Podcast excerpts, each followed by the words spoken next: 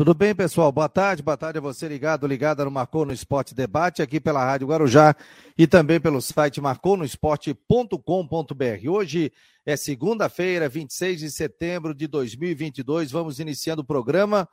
Figueirense eliminado da Série C do Campeonato Brasileiro, ou seja, não conseguiu acesso à Série B do Campeonato Nacional. A entrevista do CEO, o José Carlos Lages, vamos analisar tudo o que foi e o Havaí acabou também tomando uma goleada em São Paulo diante da equipe do São Paulo e agora juntar os cacos na Série A do Campeonato Brasileiro. Comigo, Rodrigo Santos, ao vivaço, direto de Brusque, no oferecimento de Orcitec, assessoria contábil e empresarial, imobiliária Stenhouse, Cicobi e artesania Choripanes. Tudo bem, Rodrigo? Boa tarde, meu jovem. Boa tarde, Fabiano. Boa tarde a todos ligados com a gente aqui no, no Marconi Esporte. Boa semana para todo mundo. Deixa eu só puxar o microfone um pouquinho mais para perto. Boa semana para todo mundo. É, é, ontem, né, o, o Havaí não jogou contra o São Paulo, foi presa fácil. É, de novo, um, um jogo muito abaixo, mas muito abaixo mesmo do que o time joga em casa. Mais uma vez, não, né, o Havaí mostrando o seu time duas caras é um time em casa com as suas limitações e fora de casa. O Bruno Silva já poderia ter sido expulso no primeiro tempo, porque ele tomou amarelo por reclamação, deu o dedo na cara do Calera e continuou eh, reclamando, poderia ser expulso. Também teve uma expulsão para São Paulo que poderia ter acontecido. Mas, enfim, é uma pobreza de futebol essa derrota, essa goleada para o São Paulo, que estava mais preocupado com a final da Sul-Americana no sábado. E o Figueirense, gente, falar o que é do Figueirense? Né? O resumo do Figueirense na segunda fase da Série C. Figueirense tinha três jogos para fazer três pontos. Ele tinha o retorno da segunda fase para fazer três pontos. Fez só um. Dentro de casa, estádio cheio contra o ABC, não teve competência para fazer um gol em cima do ABC e ganhar o jogo. Então, é uma permanência na Série C merecida. Inclusive, uh, com a, até reconhecida pelos próprios dirigentes, que quando perguntaram se houve perguntado se houve algum, algum erro no planejamento do time para reforçar o time, tratou de desdenhar e colocar a culpa na imprensa.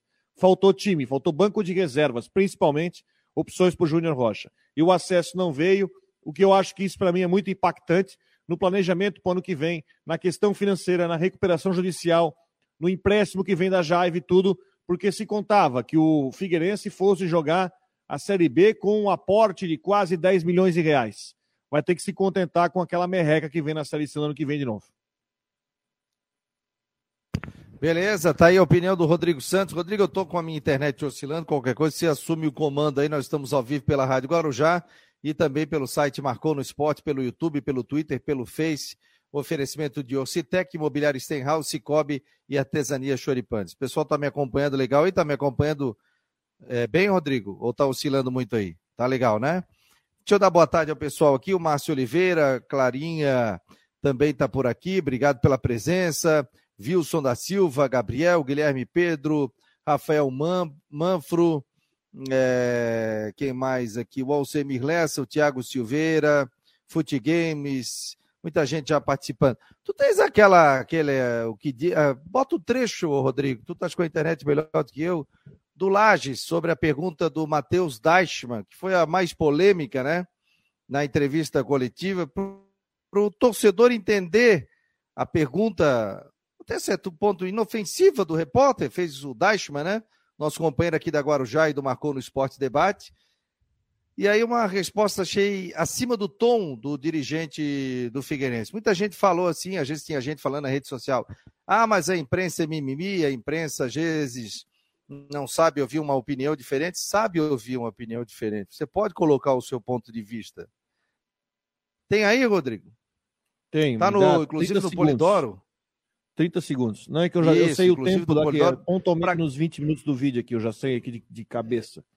Porque eu reproduzi é, E para quem não acompanhou, isso, até para quem não acompanhou, para pegar essa o que disse o dirigente do Figueirense após a eliminação.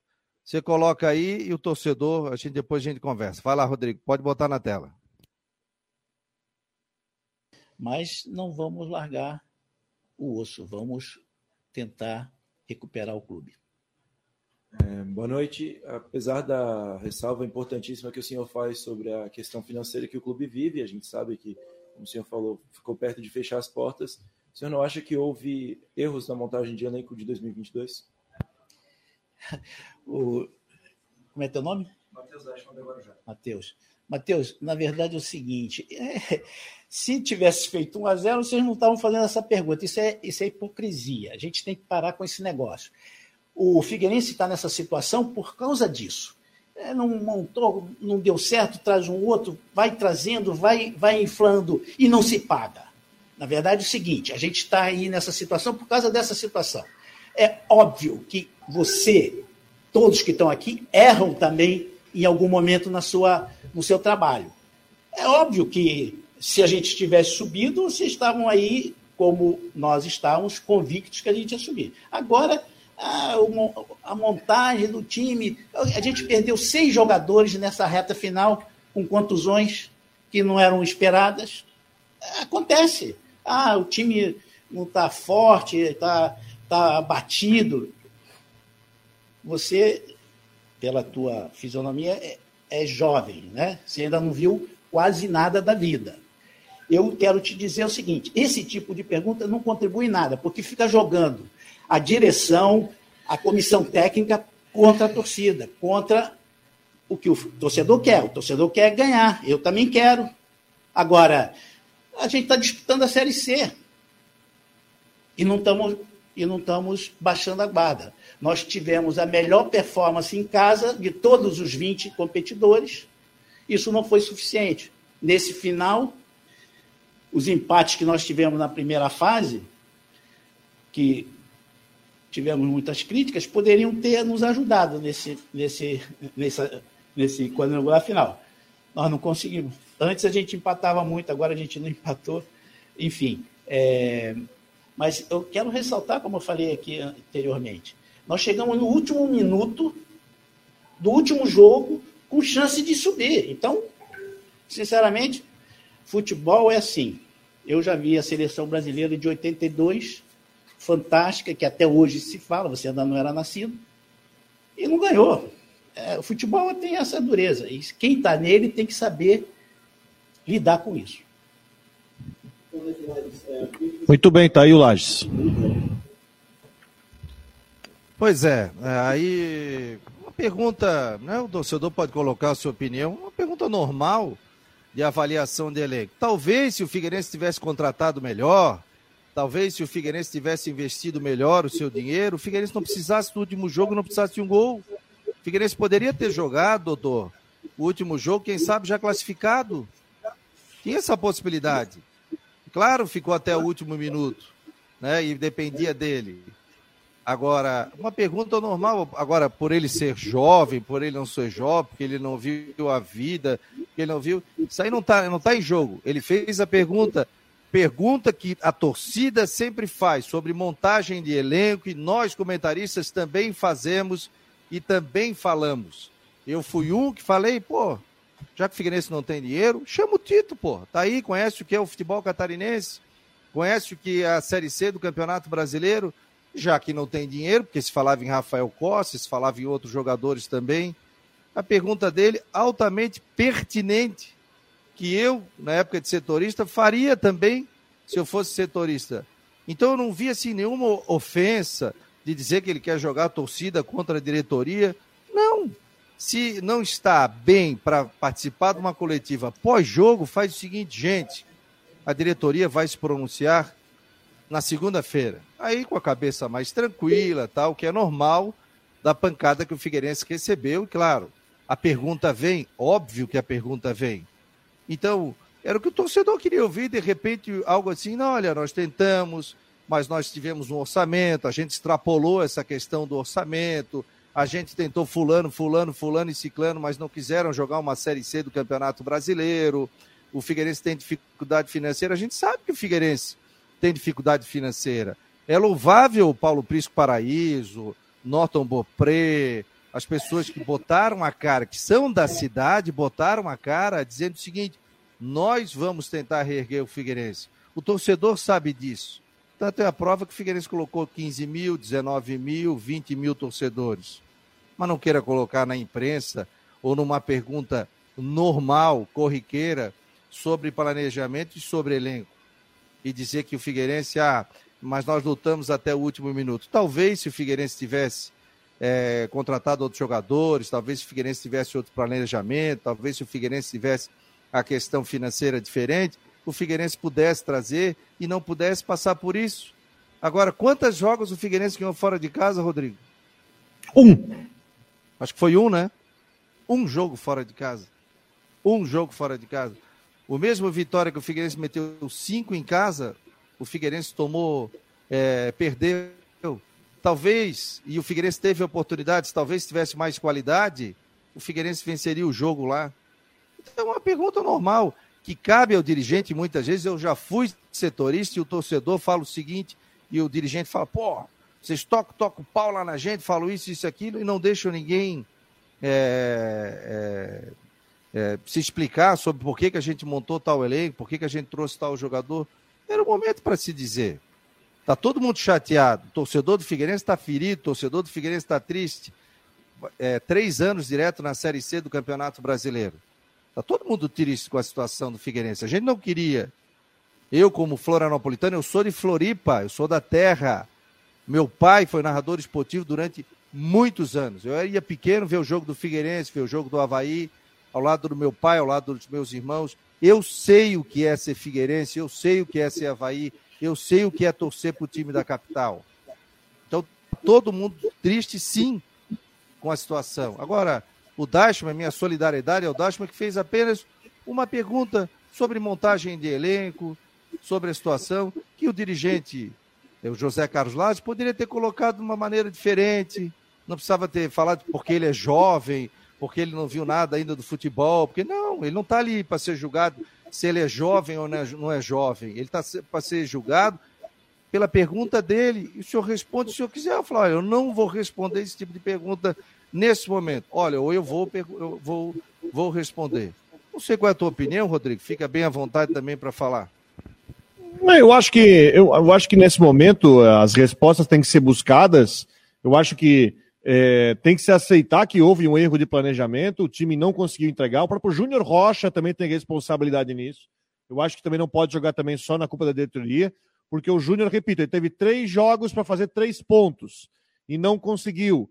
O time jogou muito mal contra a Vitória, muito mal contra o Paysandu e mal contra o ABC.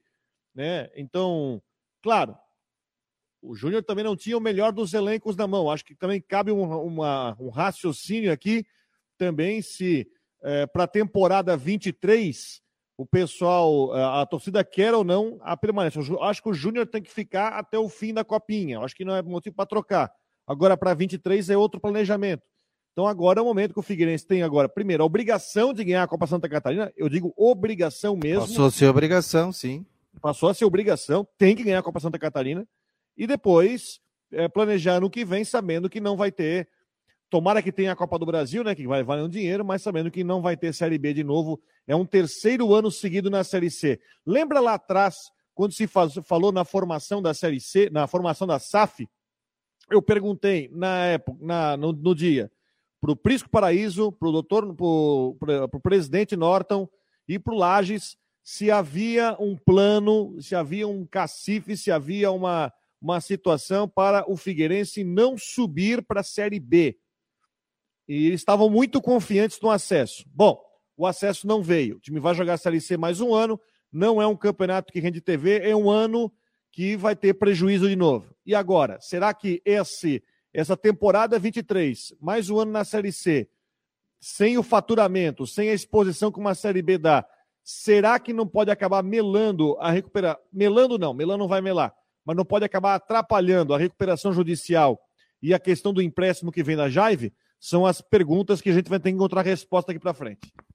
Ah, eu não acredito que não, porque, se eu não me engano, acho que o próprio Chiquinho falou sobre essa questão também, né? Sobre essa questão financeira, que, claro, se subisse tudo bem, mas não inviabilizaria isso. O trabalho administrativo que o Figueirense está fazendo é digno de elogios. Né? Tá digno de elogios. E ano passado, o Figueirense só não caiu porque ele tinha a LA Esportes, que veio e trouxe vários jogadores ali, que deu suporte para o Figueirense tanto não cair no Campeonato Catarinense, como até para a Série D do Campeonato Brasileiro. graças a LA Esportes, que trouxe vários jogadores. Vamos botar aqui o Matheus Dashman, tá aqui, a gente já vai bater um papo com ele, mas deixa eu botar o Coutinho. Tudo bem, Coutinho? Boa tarde. Ah, tá com a caneca do Marcou no Esporte aí. Tudo bem, Coutinho? Tudo. Como vai senhor? Tá, tudo também. Ué, sumiu? E aí? Tá bom. Não, eu tô aqui na área, tá me vendo? Não, sim, ficou meio, ficou silêncio, né? Não, mas o tempo. Não, não, o porque tempo, o Rodrigo saiu aqui. O tempo segue é, com um céu nublado aí na região, com aquela nuvem alta. Até aqui também está assim nessa situação, estamos com 15 graus. Vocês aí com 20, 21, está agradável. Chance de chuva pequena. Mantém para amanhã também, condição de tempo no geral mais para bom, com nebulosidade. Pode ter alguma chuva mais entre a tarde e a noite. Aumenta a chance de chuva na quarta, quinta, sexta. Nublado, chuva, períodos melhor e temperatura amena. Provavelmente na hora do, das eleições deveremos estar com tempo assim, é, mais para mais tempo entre nebulosidade e sol, alguma chance de chuva. Pergunta? O Coutinho, é, volta a chover? Qual é a situação? Volta a frente é, fria? Você disse que vinha uma frente é. fria, né? Ela passa, ela passa entre amanhã e depois, mas passa com atividade mais de chuva, né? Tanto que o vento sul deve entrar agora amanhã, no final da tarde, tarde e noite de terça, e mantém na quarta, quinta e sexta um ventinho assim chato para o pessoal da pesca com barco pequeno dentro das baías. Beleza, Goutinho. Para Imobiliário Stenhouse em Jurerê Internacional, telefone 48 998 550002. Um abraço, Coutinho. Ah, tá lá. Tá aí o Ronaldo Coutinho. Dashman tá por aqui. Tudo bem, Dashman? Boa tarde, meu jovem. Boa tarde, Fabiano, Rodrigo. É, queria iniciar hoje é, relembrando o dia 5 de julho de 1982 quando o Brasil perdeu por 3 a 2 para a Itália, com um time icônico do técnico Tele Santana, com Valdir Pérez, Leandro, Oscar, Luizinho e Júnior, Toninho Cerezo, Falcão, Sócrates, Zico, Éder Aleixo e Serginho Chulapa. Foi uma derrota muito doída na época, só que é um time que vai ficar para sempre no imaginário do torcedor da seleção brasileira e de todo amante de futebol no mundo. Eu não era nascido, eu tinha, não estava nem, não era nem projeto de gente, nasci 21 anos depois, mas desde sempre soube dessa história. O técnico Pep Guardiola, hoje o melhor técnico do mundo, fala dessa seleção como inspiração é, para ele. Realmente uma derrota do futebol, uma derrota por 3 a 2 enfim, que doeu muito para o torcedor brasileiro. Agora, o time do Figueirense de 2022, com Wilson, Muriel, Fernando, Maurício, Zé Mário, Moacir Oberdan e Léo Arthur, Gia Silva, Andrew e Tito esse eu tenho certeza que não vai ficar marcado de jeito nenhum. Esse eu tenho certeza que o torcedor do Figueirense quer esquecer, quer apagar da memória, quer tirar da sua lembrança, porque foi o time que não conseguiu é, colocar o Figueirense de volta na Série B, que era o lugar almejado, que não conseguiu o seu objetivo e que fracassou no seu caminho. Ô, Matheus, é, e contratos até o final do ano? Você já chegou a fazer essa reformulação aí de, de contratos? Quem fica, quem sai, quem tem proposta? É, contrato até o final da Copa do Brasil? Qual é a situação? O time, é, pro, para esse ano, todo mundo tem contrato ainda. Todos os jogadores da Série C ficam até o final da Copa Santa Catarina, a não ser que pinte uma proposta do exterior. Vale lembrar que o mercado interno, o mercado do futebol brasileiro, está fechado nesse momento, então jogadores não podem, por exemplo, sair para um time de Série B ou até de Série A nesse momento. Então, os, os, jogadores eles têm contrato até o fim do ano, todos os do time principal, do time titular e os reservas imediatos que não vêm jogando tanto a Copa Santa Catarina. Agora, para o ano que vem, é, muitos é, não têm contrato, muitos, a maioria, na verdade, o contrato encerra no final do ano, inclusive do próprio Wilson, que é o mais é, ansiado aí pela torcida, se ele vai ficar ou não, tem contrato até o fim de 2022. Quem tem contrato para o ano que vem? O Oberdan, na verdade, tem contrato até 2025, ele renovou durante esse ano. O André tem contrato até final de 2023. Gustavo Henrique. Opa, a minha câmera. Saiu a minha câmera, câmera. Não, minha câmera caiu isso. Beleza. Gustavo Henrique, contrato até o Catarinense de 2024. Aí dos mais jovens, o Wesley tem a maioria dos garotos que vieram da base, mas ali do time titular, é, a maioria acaba. Então é Oberdan, Andrew e Gustavo Henrique, do time principal. O pessoal pode fazer pergunta também aqui para o Matheus Dashman. É, agora é bola para frente. Né? Sobre, eu acho que o seguinte, agora o Figueirense é, virar a página, né? Acabar o ano, se manter na Copa do Brasil, né? Para o ano que vem, focar na Copinha, que a gente sabe que hoje é a competição mais importante que o Figueirense tem pela frente. E, gente, eu vi torcedor aqui dizendo: ah, eu vou cancelar a minha carteira. Não faça isso, pô. O cara que é torcedor do Figueirense tem que estar tá aí, cara. Tem que estar tá na alegria e na tristeza. O futebol é assim. Ou, é, vocês acham que os dirigentes iam fazer um time porque não queriam subir? A situação, a gente sabe que a situação do Figueirense era delicada. A gente sabe que a situação financeira do clube ainda é delicada, que ia dar um up, né? Vindo para uma Série B do Campeonato Brasileiro. Agora não é o momento. O torcedor esfria a cabeça, deixa passar o ano, tranquilo, continua ajudando o clube né? Se o Figueirense tiver aí daqui a pouco 14, 15, 16 mil sócios, pô, olha a receita que o Figueirense tem. E aí o torcedor vai poder cobrar. O cara que é sócio vai poder cobrar e dizer, pô, eu pago 80 reais por mês, eu pago 90 reais por mês, eu pago 100 reais por mês. Futebol é fase. O Figueirense não ficou quase 10 anos na Série A do Campeonato Brasileiro? Então, não, não, não... claro, o torcedor tá chateado, tá magoado, o Figueirense só dependeu dele. Aliás, viu, Rodrigo, eu vi o jogo Boa parte estava vendo em casa, zapeava para um lado e para o outro. Boa parte eu vi o jogo do Paysandu contra o Vitória. O Paysandu merecia ter vencido o jogo. Só dava Paysandu no jogo. E no segundo tempo também. Inclusive teve um gol anulado, né, no final do jogo, né? Mas o Paysandu foi para cima. Claro, o torcedor querendo também a vitória, tudo, tal.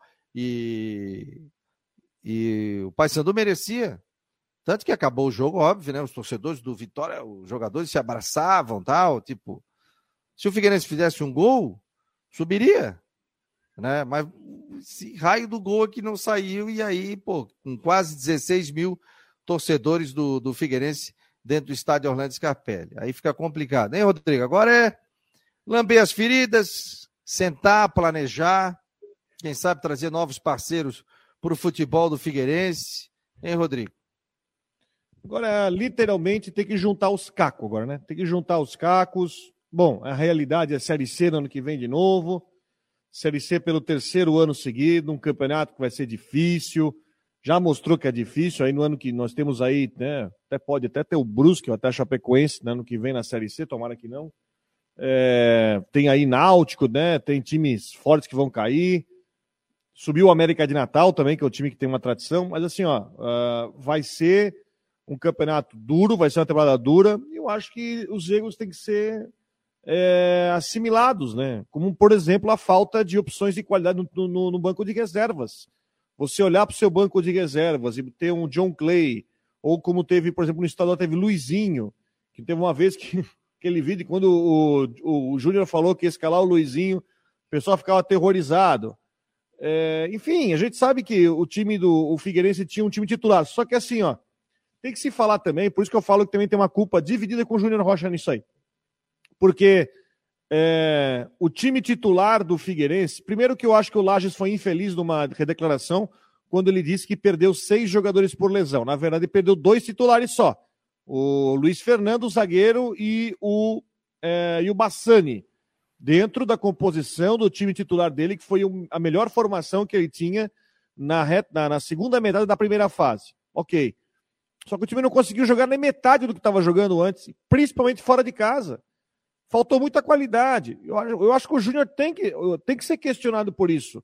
É, ah, não deram condição, mas o Júnior tem que ser questionado. Por que, que ele não conseguiu fazer o time jogar no mesmo nível fora de casa do que em casa? Isso tem que ser questionado.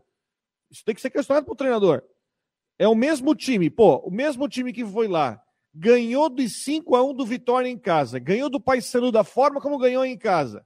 É um time que mostrava uma certa virtude.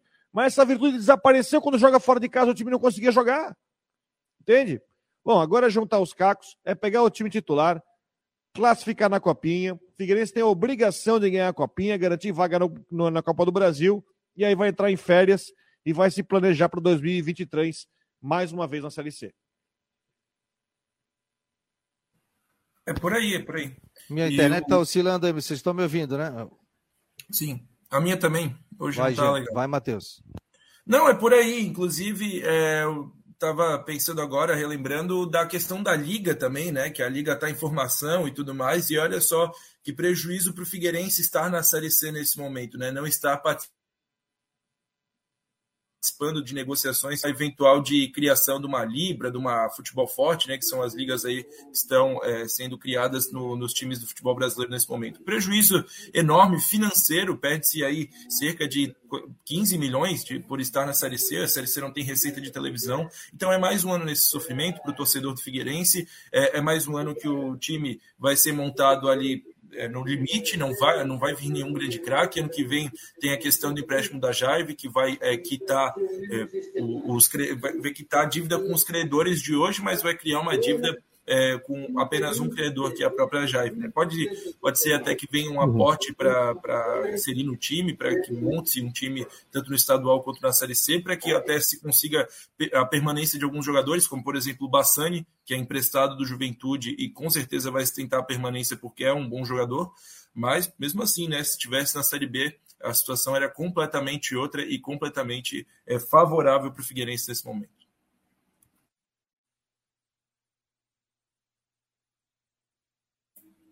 A internet do Fabiano está dando uma oscilada. Chegou por aí o Jean. O Rodrigo também está por aqui. Boa tarde, Jean Romero. Boa tarde, Matheus. Um abração para todo mundo aí. Bom começo de semana. Rodrigo Santos, Fabiano. A rodada não foi legal para a dupla da capital, nada boa. Mas, enfim, é o que temos para analisar e para projetar daqui para frente o que tem que ser feito. né? Estava acompanhando você sobre o Figueirense, realmente faltou apenas um gol e custou caríssimo né, para os planos, para a projeção para 2023. E pelo lado do Havaí, a equipe estática acabou levando essa goleada aí, com três desfalques, uh, sofrendo a goleada de 4 a 0 diante do São Paulo, noite passada lá no Morumbi. E aí, Gia, o que, que você acha aqui?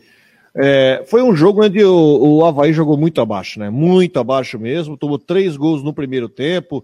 Teve é, um gol de até tem gente falando tem falha do Gladson, naquele, primeiro gol do Diego Costa.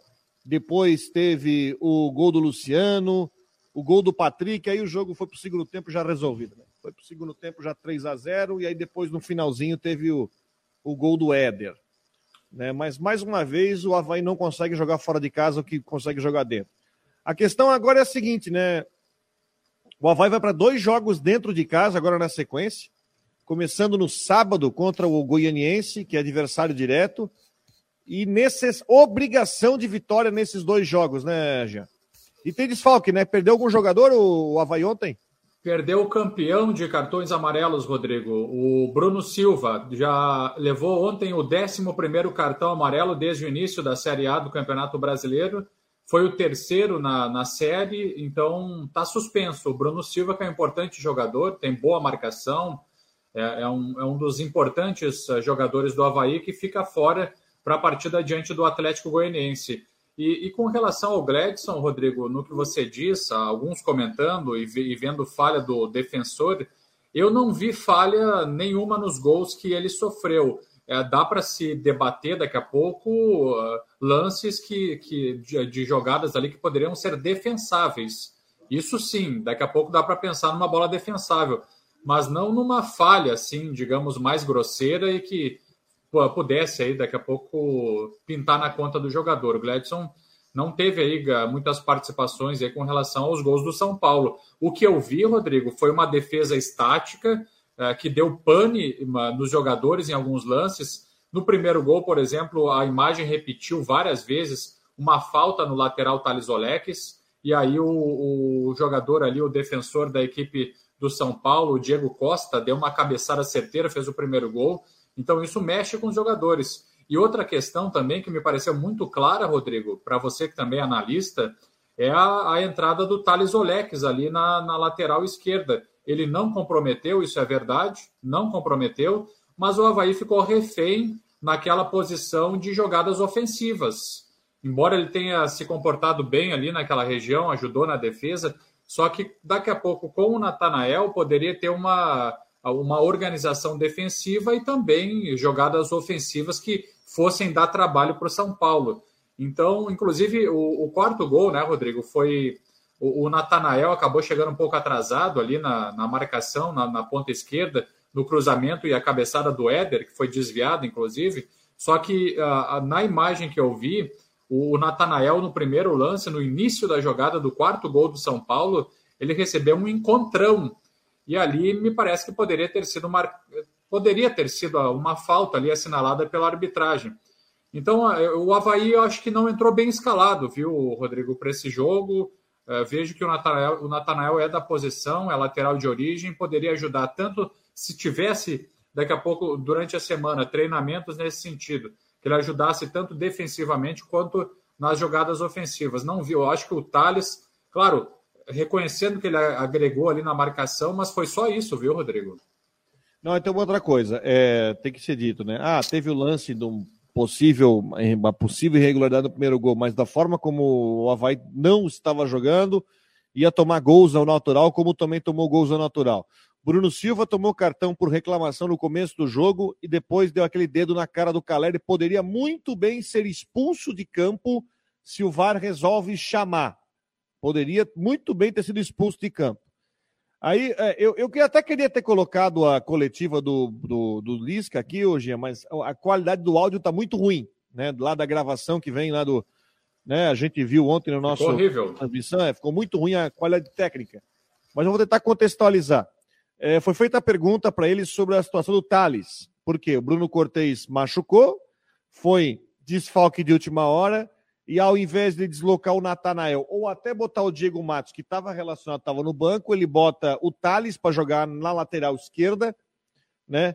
É, e deixa o Natanael naquele sistema dele com o Jean-Pierre, que mais uma vez Jean-Pierre foi um nada, né? Mais uma vez não colaborou com nada. E ele até concordo com ele, ele disse que assim, ó, o, o, o Thales jogando lateral esquerda não comprometeu, e é verdade, porque o problema do, do time do Havaí na defesa era do outro lado era na direita, era nas, nas costas do Kevin, onde o, o Reinaldo estava deitando e o Patrick também vinha para ajudar e estava deitando. Tinha muita facilidade. Enfim, uma derrota justa. O São Paulo que se despediu aí da, da torcida antes da final da Sul-Americana, festeja, mas foi muito. O jogo foi muito abaixo, muito fraco, muito abaixo o rendimento. As trocas também não deram certo. É, ele bota o Muriqui de meia, e aí o Muriqui de meia mal tocou na bola, ficou enrolado no meio da marcação de São Paulo. Tudo errado. É, essa é a verdade, tudo errado. Eu não concordo quando se diz que esse jogo tem que ser um jogo descartável. Eu acho que não é verdade. Esse jogo vale três pontos. O Havaí poderia pelo menos ter lutado mais. Agora é foco. Pelo menos um empate, né? É, pelo menos um empate. Mas agora. E tomou três no primeiro tempo, né? toma 2 a 0 até 2 a 0 né, já é difícil, aí chega na, aos 50 do segundo tempo, toma aquele gol de vôlei numa, numa desatenção, 3 a 0 aí o jogo foi embora. Aí o jogo acabou e segundo tempo o São Paulo tratou de administrar. O São Paulo tocou bola de um lado para o outro, tentava uma bolinha no ataque, porque justamente não queria machucar ninguém, né? Não queria perder nenhum jogador, não queria machucar ninguém e, enfim, encerrar a partida. O jogo contra o Atlético é sábado, certo? Sete da noite na ressacada, Rodrigo. E depois tem o jogo contra o Botafogo. Isso, depois a sequência é com a equipe do Rio de Janeiro também jogando em casa. Então o Havaí tem esses dois jogos. É, no sábado contra o Atlético Goianiense e com o Botafogo vai ser numa quinta-feira, às sete da noite, diante do Botafogo. Quinta-feira, dia 6, Rodrigo. Quinta-feira, então joga sábado, dia 1 e na quinta-feira, dia 6. São dois jogos onde a vitória é obrigação. Aí tem que é. fazer seis pontos aí. Nessa rodada vai ter um Coritiba e Ceará, tem alguns confrontos ali diretos que podem mais ou menos pontuar ou até deixar um caminho para que o Havaí tente escapar aí do é, escapar do rebaixamento. E para esses que... jogos, viu, Rodrigo? Não, e para esses jogos aí que são importantes e que o Havaí precisa aí de uma forma determinante da vitória, é a possibilidade do Bruno Cortes voltar para a lateral esquerda, é um jogador super importante, mas está com uma lesão no adutor da coxa. Então, o próprio Lisca falou da possibilidade ao longo dessa semana dele retornar. Então, é, fica essa projeção. E o Ranielli, que está voltando. Do outro lado, o Bruno Silva está fora. Então, o Ranielli também é um, é um jogador importante do sistema de meio campo. Então, o Vladimir também talvez volte. Enfim, são situações para a gente acompanhar.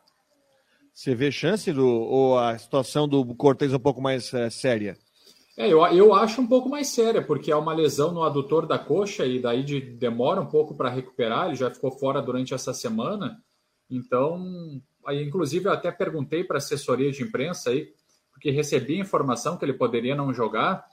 E, e, fiz a pergunta com relação ao atleta, né? E, e, a, e, a, informação que me passaram, que me foi passada pela assessoria uh, de uma forma oficial, me foi passada no sábado, viu, Rodrigo? E é isso aí que também, é, enfim, eu acho que não foi uma atitude legal, mas no sábado a assessoria de imprensa me passou que o, que o Cortez estava entre os relacionados. E a gente não viu isso na prática lá no domingo. Então eu, eu recebi a informação de que o Cortez poderia não ir para o jogo e fiz a pergunta e, e, me disseram isso. Então acho que não foi uma, uma coisa bacana, né? Tanto que se comprovou que o jogador ficou fora. Aqui pela internet, o Wilson da Silva, o São Paulo fez um treinamento ontem coletivo para a final da Sul-Americana. Concordo plenamente. O Edson Meira, será que o desses zagueiros que chegaram não tem condições para jogar no lugar desse zagueiro fraco que veio do Grêmio? É muito ruim. É. Aí também estão esbarrando, né? Eu até vou. Aqui cabe uma cornetinha. O tal do Wellington e o tal do Rafael que vieram contratados no fim da janela. E aí, qual é? Impressionante, né? Rodrigo. É, é? impressionante. É? é? bom falar sobre isso. É impressionante. O, o Wellington com... Nascimento, o Wellington, zagueiro, o Wellington Nascimento, 27 anos, estava no CSA, chegou e já foi direto para o departamento médico, com lesão na panturrilha, continua, portanto, aí sem ser utilizado, já não era utilizado pelo técnico Barroca, não está sendo utilizado pelo, pelo técnico Lisca, e o Rafael Rodrigues, que veio do Confiança, também é, sequer aí foi relacionado, o jogador não está sendo utilizado é, pelo atual treinador do Havaí. Então são dois jogadores trazer, que né? estão. É, são dois jogadores que estão parados. O Confiança que estava na Série C, o Rafael Rodrigues veio aí para a zaga do Havaí, não é, não está sendo nem opção. Então são dois jogadores que estão lá parados. Então para que trazer, né? Para que trazer? É, esse...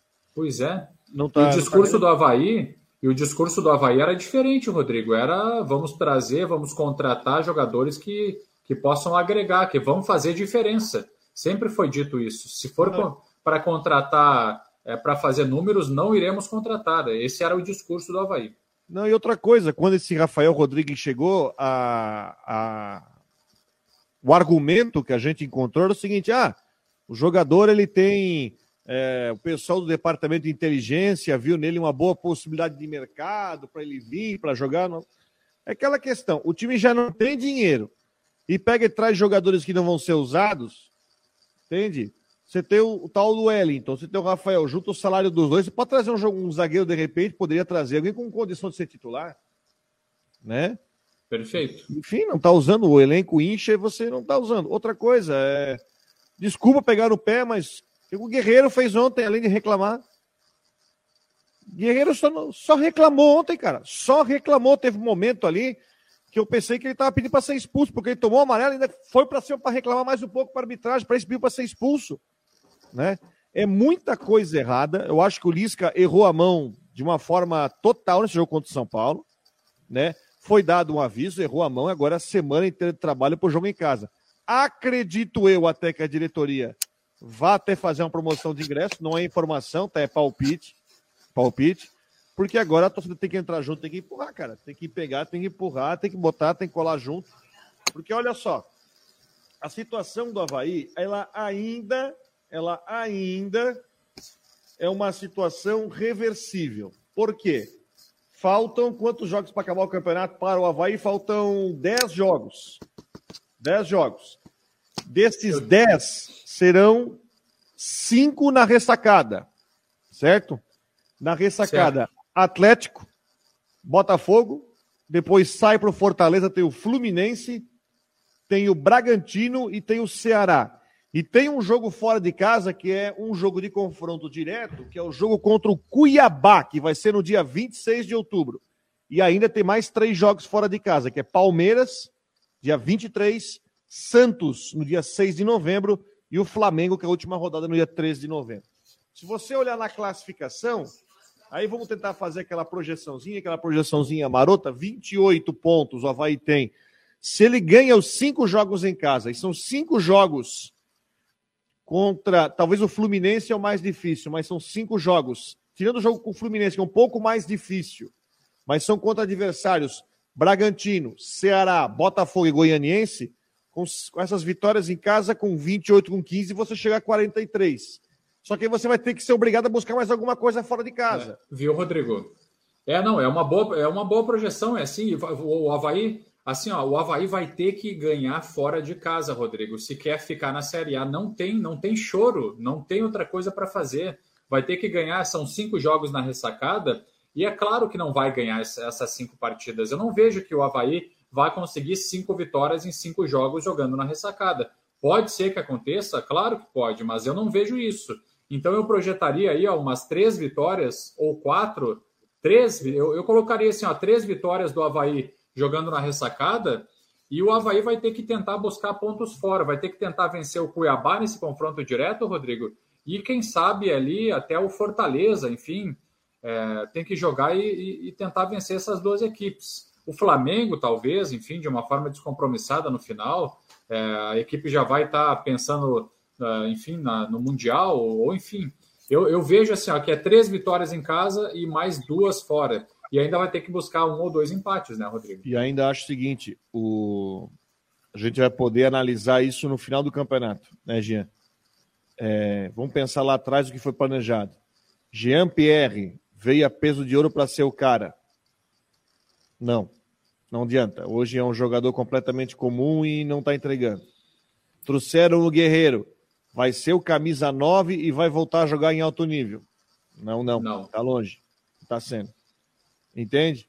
Você tinha no começo do campeonato o Arthur Chaves. Teve que ser vendido, perdeu. Aí sua zaga hoje é o que apareceu numa oportunidade de mercado com Bressan. Então, a linha de volantes, você tinha o Eduardo, que começou bem o campeonato, hoje não está sendo nem usado. O Lisca escalou o Sarará. O Bruno Silva tem dia que ele faz grandes jogos, mas também tem dia que ele perde a cabeça, porque o cartão amarelo que ele tomou no começo do jogo desestabiliza, tá? Desculpa, mas desestabiliza tomar um cartão daquele. Já então, tem que pisar em ovos depois para fazer falta, né? Exatamente, ainda mais um volantão. Sendo que o Sarará também tinha tomado o cartão amarelo. Ou seja, os dois volantes estão pendurados. Se alguém dá uma chapuletada, perde o jogador. Ele fica pior ainda, e ainda o Bruno Silva está fora do jogo contra o Goianiense no, no sábado. Vamos lá, como é que é a programação oh, do Havaí agora essa semana, Gagian? Ô, ô, ô, pessoal, só, Fala, só eu não, eu estava vendo aqui, enquanto vocês estavam comentando, estava vendo os próximos jogos do Havaí. Atlético Goianiense, Botafogo em casa. Aí, depois do jogo Fortaleza, Fluminense, tem Cuiabá fora, Bragantino em casa e Ceará em casa. São cinco jogos, quatro em casa e um fora, que são confrontos diretos. Contra o Bragantino, nem tanto, né? O Bragantino já está um pouquinho mais para cima, mas desses cinco jogos, ele tem que ganhar os cinco para fazer 15 pontos. Hoje ele está com 28, vai a 43. E aí nos outros jogos, Fortaleza fora, Palmeiras fora, Santos e Flamengo fora. E, a, e, a, e Fluminense em casa. Outro, nos outros jogos, ele consiga aí pelo menos uma vitória, ou três empates, ou quatro empates, alguma coisa assim, para dar certo. Nesses cinco jogos, Goianiense, Botafogo, Cuiabá, Bragantino e Ceará tem que ganhar os cinco. É, eu acho que essa, essa é a projeção que tem que ser feita. Essa é a projeção que tem que ser feita. Enfim, tem que ganhar. É um tijolinho de cada vez. E primeiro tijolinho é o jogo contra o Goianiense. Porque o Goianiense faz um campeonato muito ruim. O Goianiense está virtualmente, não vou dizer virtualmente rebaixado, porque isso não pode ser dito. Mas o Goianiense tem, tem seis pontos a menos que o Havaí, gente. O Goianiense tem 22 pontos. É. Dos 30 que falta, eles têm que fazer 21 para chegar nos 43. E ontem o técnico Mas, Lisca falou na coletiva. É, é, exato. Não, e o Lisca falou ontem na coletiva que o Ceará, por exemplo, já se livrou. No ano em que o Cruzeiro foi rebaixado, o Ceará se livrou com 39 pontos. Então, se acontecer algum, algum digamos, milagre, algo diferente na, nessa edição de 2022, talvez seja possível se livrar com 41, com 42, 43, mas enfim. Agora tem, não dá para pensar nisso, tem que buscar cinco vitórias e mais um empatezinho e ficar mais tranquilo aí na, na, nessa reta final da competição. Rodrigo, sobre a programação, Destacar que o Havaí, hoje, o elenco está folgando nessa segunda-feira, começando a semana com folga. Treino amanhã pela tarde, às 4 horas. Na quarta, quinta e sexta, pela manhã, às 10. E a programação detalhada vai ser divulgada ao longo dessa segunda-feira. Então, essa é a programação inicial, Matheus, do, do Havaí, que precisa, então, desses resultados.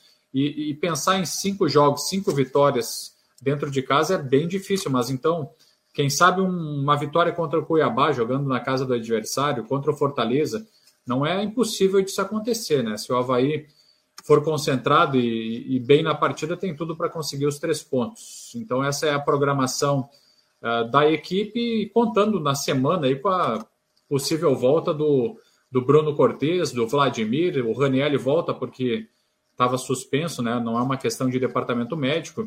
E aí o Rodrigo estava citando ali alguns jogadores que, que não deram certo por enquanto, né? O caso do Meia GPR, do, do próprio Paulo Guerreiro, centroavante. Mas por outro lado, hein, Rodrigo, teve jogadores que acabaram agregando né, nessa temporada. E aí eu cito, claro, sem esquecer de ninguém, mas eu cito o próprio Ranielli, o lateral direito Kevin, que veio como uma aposta da Ponte Preta e super deu certo. O Cortez, que também está jogando em alto nível. Então tem outros jogadores também, o próprio Potker, que é um jogador aí que tem agregado bastante, o Bissoli, que é artilheiro, que joga muito. Então tem, claro, esses exemplos de, de jogadores que não, não deram conta do recado no que se esperava, pelo menos, porque o Jean-Pierre é, tem um grande futebol, né? Se esperava muito dele, e o próprio Paulo Guerreiro também, mas são, são situações aí que, que fazem parte do futebol. Nós estamos já na reta final do programa, rapidamente aqui, o Roberto Filisbino, ó, tem um executivo de futebol embora, conseguiu piorar o time após a janela de transferências. Né, o pessoal participando com a gente. Ah, já que estamos na reta final do programa, só quero perguntar para o Matheus. Matheus, agora o Figueirense, fora da Série C, foca na Copa Santa Catarina. Qual é o próximo jogo do Figueira na Copinha? Se já vai entrar todo mundo já, já vai ter o time titular, qual é o planejamento do Figueira agora? Porque só restou a Copinha, né, Matheus? Exatamente, Rodrigo. Eu não sei se nesse jogo em específico contra o Ercílio Luz, na quarta-feira, às três horas da tarde, vai vir todo mundo, todos os titulares é, da Série C. Eu acredito que não. Acredito que aqueles que estejam em, recupera em recuperação é, física, por exemplo, o lateral direito Muriel estava muito esgotado no, no, na reta final, o lateral esquerdo Zé muito esgotado. Acho que algum desses jogadores devem ser poupados. A, a programação Figueirense essa semana ainda não foi divulgada, é, ainda não temos, não sabemos é, quando teremos treinos abertos, se, se teremos treinos abertos para a imprensa nessa semana. É, o time se representa hoje à tarde lá no CFT do Cambirela, quarta às três horas no, contra o Aníbal Costa, é, aliás, contra o Ercílio Luz no Aníbal Costa, joga a quinta rodada da Copinha. Se vencer, pode até chegar na primeira colocação e depois tem a, o retorno, e aí o retorno na tabela espelha, ele volta a jogar contra o Ercílio Luz, agora dessa vez no Orlando Scarpelli, na quarta que vem, às três da tarde. Aí sim, esse jogo no Scarpelli contra Ercílio Luz, acredito que todos os titulares, inclusive o Wilson, o Léo Arthur, o Roberdan, todos eles devem ser titulares nessa reta final de Copa Santa Catarina, que é o que restou. Figueirense está é, tá num, num torneio com seis times, são Figueira, Joinville, Ercílio Luz, Nação, Marcílio Dias e Carlos Renault. Esses seis, desses seis, quatro se classificam. Hoje o Figueirense estaria se classificando, está na quarta colocação. Se ele passar para a semifinal, vai jogar e depois a final. E o campeão é, tem a vaga na Copa do Brasil 2023. Vale lembrar, o Figueiredo é o atual campeão, jogou na mesma situação no ano passado com o time principal nessa reta final. É, então, quarta-feira ainda não é o time principal. Acredito que não, acredito que muitos jogadores serão poupados, mas a gente não vai ver aquele time tão reserva quanto foi na última, na última quarta-feira contra o Marcílio. Aquele time era o mais reserva possível, inclusive jogou com apenas um zagueiro relacionado, só tinha o Kelvin relacionado. É, vejo alguns jogadores retornando, alguns que jogaram a Série C já podem entrar, por exemplo, o Gustavo Henrique, é, John Clay, o, o, Fernando, esses jogadores podem é, ser titulares já nessa quarta-feira, mas todo mundo, Muriel, Zé Mário, André, esses que estavam já numa reta é, de mais intensidade física, esses devem ser poupados nessa quarta-feira. De certa forma, o Figueirense está sob pressão, né? Agora tem obrigação de ganhar, tem obrigação de ganhar a copinha, respeitando os adversários, claro, e eu vou dar uma opinião de quem está uh, acompanhando o Copinha, tá? É, o Figueirense titular, diante dos times que estão jogando a Copinha, tem plena condição e até tem uma obrigação de ser campeão. O Joinville achei muito abaixo. Carlos Guenou, Ercílio, Nação, eu acho que o Figueirense tem é, é, mais do que obrigatório ganhar a sua Copa Santa Catarina, que no fim até pode ser um título com gosto amargo, até porque a principal conquista seria o acesso para a Série B, mas para ganhar, eu, eu até digo que está mais tranquilo para o Figueira ganhar a copinha desse ano do que a do ano passado. Tem que fazer dinheiro, né? É, é, é, por aí. Só corrigir uma informação aqui que eu falei que o Figueirense poderia ser líder, não. Ele, ele tem. O, o Joinville chegou a 11 pontos. O Figueirense tem 6. Só que o Joinville tem dois jogos a mais. Então, se ele vence o Ercílio Luz, ele vai a 9 fica ali é, na terceira posição empatado em pontos com Marcílio Dias e ainda vai ter um jogo a menos, que ele pode é, vir a se tornar líder. Vale lembrar que o líder é, tem a vantagem de decidir em casa todas as rodadas subsequentes, né, semifinal e final, e também a vantagem do empate no agregado, assim como foi no Catarinense. Ou seja, quanto mais alto, é, mais alta posição o Figueirense terminar essa primeira fase, melhor na, na sequência. Vale lembrar que no ano passado, por exemplo, o Figueirense terminou na frente, terminou, se não me engano, em segundo, e aí, tanto na semifinal contra o, Mar, contra o Marcílio, quanto na final contra o Juventus, ele tinha essas duas vantagens de decidir em casa e jogar por dois resultados é, iguais, né? o, o, saldo no, no confronto igual. Lembrando que ontem o Mirassol e o Botafogo de Ribeirão Preto garantiram seus acessos para a Série B. Então, os quatro que sobem, né? O Mirassol, em primeiro na chave, Botafogo, ABC em primeiro na chave e o Vitória. Teremos ainda os dois jogos finais da Série C em duas partidas entre ABC e Mirassol, ainda para definir então o campeão. Primeiro jogo em Natal, segundo jogo em Mirassol. Mirassol tem a melhor campanha da primeira fase e o ABC se classificou em sexto, se eu não me engano, na primeira fase. Foi isso, isso né? É, olha que curioso. O ABC classificou em sexto e o Vitória em sétimo. Foram os dois que subiram no grupo C. Na outra chave, o Mirassol classificou em primeiro e o Botafogo em quarto. E aí foram os dois que classificaram. Então lá deu a lógica, digamos assim, né? Os dois melhores colocados classificaram ali no grupo do Figueirense e os dois piores na primeira fase subiram para a Série B. Para ver como a Série C é uma competição ingrata, né? Não, prova que a segunda fase é outro campeonato, meu jovem.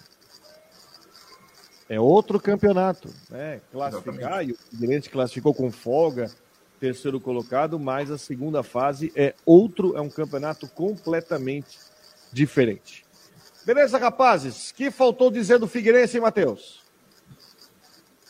É, acho que foi dito tudo, acho né? é isso, uma, né? Uma pena que, que tenha sido dessa forma. Você acha que pode ter gente indo embora antes, da, antes de acabar a temporada, assim? Algum jogador pode sair do, do Figueirense aí e não jogar copinha? Muito difícil, apenas se vier uma proposta do exterior. Até ontem eu falei, no sábado eu falei isso na transmissão, o pessoal brincou, né? Quem do exterior vai querer esses jogadores? Não, mas é, alguma proposta de um país alternativo, alguma coisa assim, que financeiramente seja viável. Não vejo ninguém rescindindo o contrato antes do fim da, da Copa Santa Catarina, mas se vier alguma proposta do exterior, no Brasil o, a janela está fechada né, em todas as divisões, então não, não deve é, pintar uma saída para time brasileiro. É, que ficou do Figueirense é isso, o roteirista caprichou no sofrimento, né? O roteirista caprichou no sofrimento dessa vez, porque foi tudo caprichosamente escrito para o torcedor sofrer. E a, o sentimento que eu tive é, no Orlando Scarpelli olhando para as arquibancadas ao fim do jogo foi de um sofrimento sem igual. Até conversando com, com torcedores mais antigos do Figueirense, que já frequentam o Scarpelli há muitos anos, muitos disseram que não, não, não tinham é, passado por uma situação tão fúnebre no Orlando Scarpelli, e é assim, né? Porque o Figueira dependia de si e de uma combinação de resultados. A combinação veio e não fez o seu papel. Fazer Viu? o quê? Agora é se preparar para mais um ano de Série C. Pois é, Matheus, e, e, isso deixa a torcida muito triste, né? E eu que fiz o jogo do Paysandu e do Vitória, olha, o que jogou o Paysandu, pessoal, viu, Rodrigo? O, o Paysandu jogou muito. Estavam disputando uma final, final da Copa do Mundo, né? A mala realmente pintou, funcionou e não tinha bola perdida. O, o, Vitória pegava na bola, tinha três jogadores do, do Paysandu amassando. Então o Paysandu jogou muito, né? Por pouco não conseguiu, inclusive a vitória, teve o gol anulado no final do jogo. Então o Figueirense deixou de fazer a parte, né? A sua parte, faltou apenas um gol, né? Mas com mais esse esse histórico aí do jogo do, entre Paysandu e Vitória, né? O que deixou a situação mais mais triste ainda. Mas faz parte, tem que levantar a cabeça e, e subir o ano que vem. Tenho certeza que se o torcedor do Figueirense é, soubesse, a gente não vai subir hoje, mas ele pudesse escolher como seria, tenho certeza que ele escolheria o contrário, vencer o ABC no Scarpelli e que o Vitória vencesse lá. Pelo menos eu penso que o sentimento do torcedor seria é, de, sei lá, pelo menos o time aqui lutou, mas o sentimento ficou o contrário, né? As coisas deram certo para o Figueirense fora do campo e dentro é, acabaram. Matheus, Oi. Deixa eu te fazer uma pergunta rápida aqui, Rodrigo. Eu fazer para o Matheus aqui uh, com relação. Os jogadores do. Porque se, se, se, você falou, ele passou meio que, que em branco, despercebido, mas uh, por mim, pelo menos, né? E peço até desculpas por isso. Mas uh, os jogadores do, do Figueirense receberiam, além de tudo, né? Da, da, da, das, das questões ali, algum um incentivo, uma premiação diferente, né? Com relação chamado, ao acesso. Chamado bicho, né? Chamado isso, bicho. é. Esse, esse, isso, isso aí agradaria, agradou os jogadores, esse, essa oferta? Você acha que agradou os jogadores? Pois é, o, o time com certeza receberia o chamado bicho, né? O, a premiação é, por, até era bem alta, né? Eu não tenho a informação é, correta do número, mas a, minhas fontes disseram que era bem. Um valor que agradaria os jogadores. Agradaria, com certeza. Mas acho que por conta do nervosismo, o time finalizou pouco em gol. É, é, é, difícil explicar até o que aconteceu com o time do Figueirense no, no, último sábado, mas sim, teria uma premiação. E vi muitos, muitos jogadores, até aqueles mais identificados, digamos assim, é, Wilson, o Oberdan, o André, todos eles chorando muito ao fim da partida. Dá para ver que é, para eles também pesou, né? Com certeza o trabalho de toda uma temporada é não correspondida com um insucesso dentro do campo. Beleza, então. Vamos embora. Tá chegando tudo em dia. Um abraço, Matheus. Abraço. Até mais. Valeu, Jean. Um abraço. Até a próxima. Um abraço, pessoal. Boa semana. Até mais. Então tá aí, Jean Romero e o Matheus Dashman encerrando o nosso Marcou no Esporte debate desta segunda-feira. Para você, uma excelente semana. Obrigado pela companhia, pela audiência. Siga com a programação da Rádio Guarujá. Nós voltamos amanhã, 13 horas, com mais discussão, mais informações para você. Beleza? Grande abraço. Até amanhã.